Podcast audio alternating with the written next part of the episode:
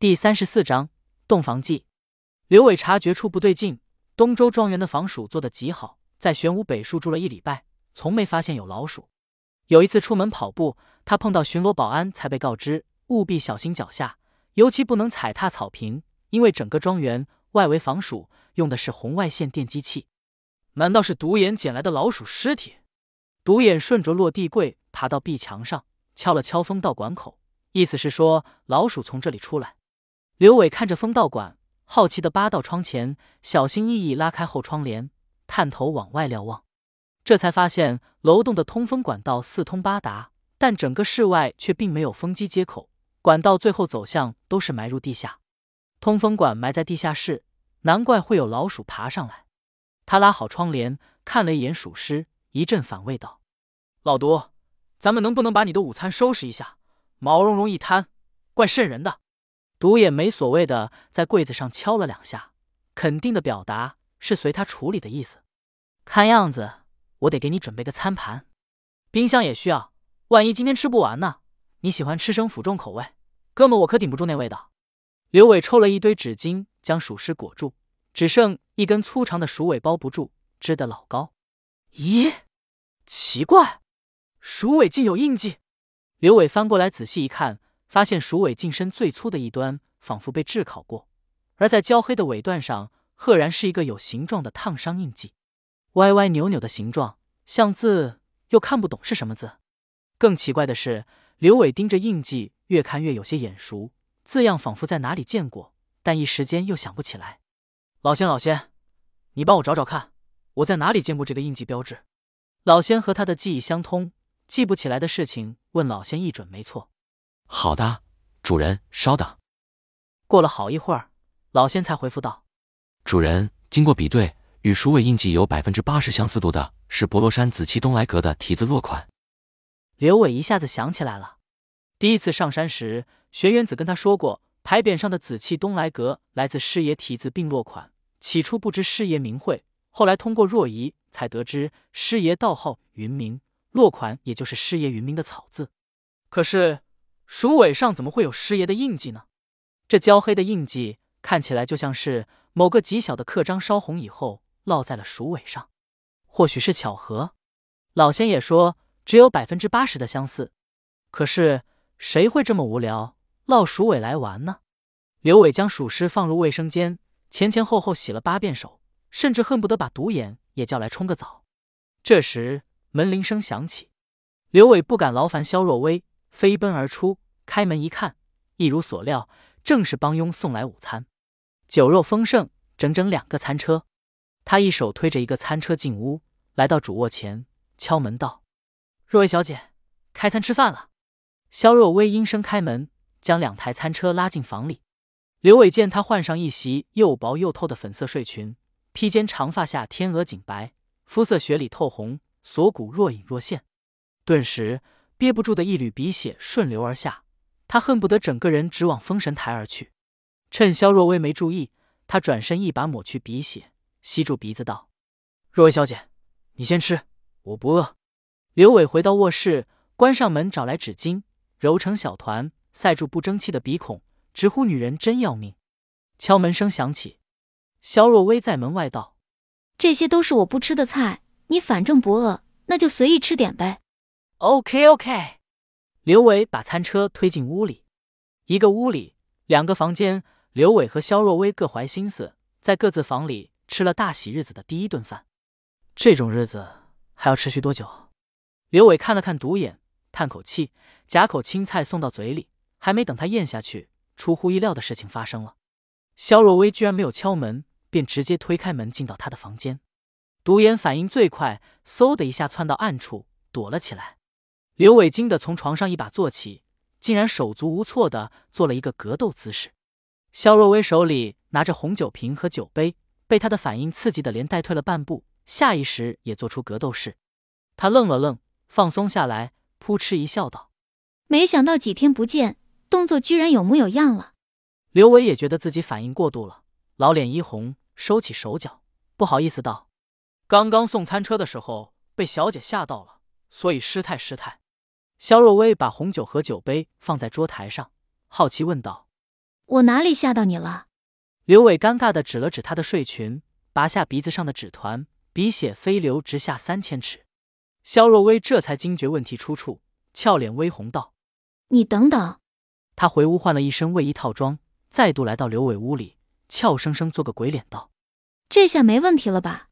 刘伟忙不迭点头道：“若薇小姐，有什么吩咐，直接喊我就行，不用专程过来。”肖若薇大大方方道：“往后一段日子，咱们既然同住一个屋檐下，抬头不见低头见，很多事情还得一起做，总不能太生疏。而且你有你的难处，我有我的坚持。正所谓做戏演全套，所以特地过来找你，喝喝酒，聊一聊，开门见山，开诚布公。我去，孤男寡女共处一室，居然还敢主动邀酒，果然是艺高人胆大，吃准他的软肋。开诚布公。”若薇小姐说的太对了，刘伟赶紧给他搬来椅子，顺便朝暗处的独眼做个虚的动作，暗搓搓一挥手，独眼识趣的潜入床下。肖若薇坐上椅子，给两个酒杯倒满红酒，推一杯给刘伟。为了方便，以后叫我若薇吧。带有命令的口吻，让刘伟无法抗拒。他点头称是，一眼瞥见肖若薇坐在椅子上，朝他举杯，一只脚踩在椅脚上，一只手曲肘压在膝盖上。姿势随意到令人发指，哪里像是海东名媛，浑然一个市井女酒徒。来喝酒，他举杯迎上，还是有些拘谨。干杯！二人碰杯，各自喝了一口酒。肖若薇放下酒杯，手托下巴靠在桌上，果真开门见山道：“我没想到你会跟周子昂斗，够直接。”刘伟尴尬一笑道：“私人恩怨，所以拍卖会上做了不计后果的傻事。”我听若依姐姐说了，你们一起在古墓探险的事，你一点也不像她说的那个赖皮狗，对吧？刘伟脑海闪过与若依相识相处的画面，甜蜜感油然而生。他指了指肖若薇踩在椅子上的脚，道：“这样的你也不像你啊。”谁还没有小秘密呢？肖若薇莞尔一笑，美目捉瑕环视卧室，道：“就像你每到一个新环境，都会把监控破坏。”肯定也是不想自己的秘密被人发现，对吗？刘伟叫苦不迭，将不能窥人隐私说成是对方的错，女人不讲理真要命。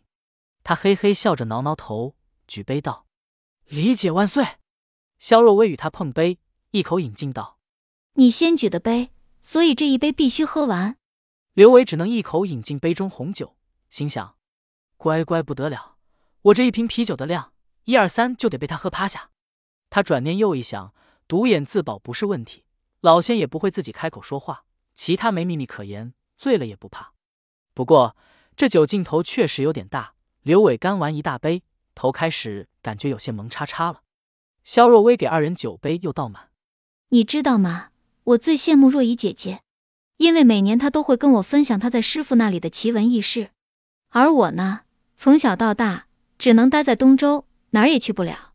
说到这里。他自一叹，眼圈竟有些泛红。刘伟不知该怎么安慰。东周也挺好啊，什么都有，什么也不缺。笼子里面关久了，哪怕伸手接着雨水，也会觉得自由真好。难怪有谁说过，缺什么就向往什么。刘伟转念一想，如果让他选，他还真愿意选择成为施若仪，又美又飒的实干派，不愿成为萧若薇傀儡花瓶派。尽管他很能打。还能说什么呢？他只能举酒碰杯，陪萧若薇又整了一杯红酒助兴。萧若薇面色红润，一双美目顾盼生辉，飘逸长发下的容颜愈加娇艳欲滴。自从上次你们古墓探险后，每次问若依姐姐，她都吊我胃口。今天难得你在，我不管，我要你原原本本说给我听。看着萧若薇一脸好奇的求知欲，以及神情中夹杂嗔怪埋怨的可人模样。刘伟心忽顶不住了。原本说到祖师爷古墓，他还能生出一分警醒，但没酒家美人轮番刺激，哪还管得了那么多？再说，只要不提老道和自己的秘密，也没什么不能说的。于是，刘伟经过一番添油加醋的渲染，将整个古墓开发过程一五一十全都说了出来，唯独避过了他和老道的共同秘密。二人一边说话一边喝酒，肖若薇显然沉浸在他的讲述中。随着事态的发生和变化，他都会禁不住表露出各种情绪。尤其听到刘伟因为喝符水，最后憋不住拉了一屋子稀，肖若微笑得前俯后仰。我要是若依姐姐，非得把你一脚踹进月莲池，好好洗干净才行。最后，当他听到莫道人的悲惨下场，怔了半晌，眼眶一红，泪水顿时涌了出来。刘伟一慌，忙抽了纸巾递给他，有些手足无措。难怪若依姐姐就是不愿跟我说。肖若薇接过纸巾，抹了眼泪道：“我没事，我没事，就是觉得太惨了。竹竹师兄后来没事吧？别担心，师傅说他会没事的。妆花了，眼睛肿了，晚上要是参加家宴，肯定难堪死了。”刘伟宽慰道：“不会的，不会的。不跟你说了，我回去补妆。”肖若薇说着，扭头出门，回了主卧室。来的突然，走的仓促，只剩下不知所措的刘伟。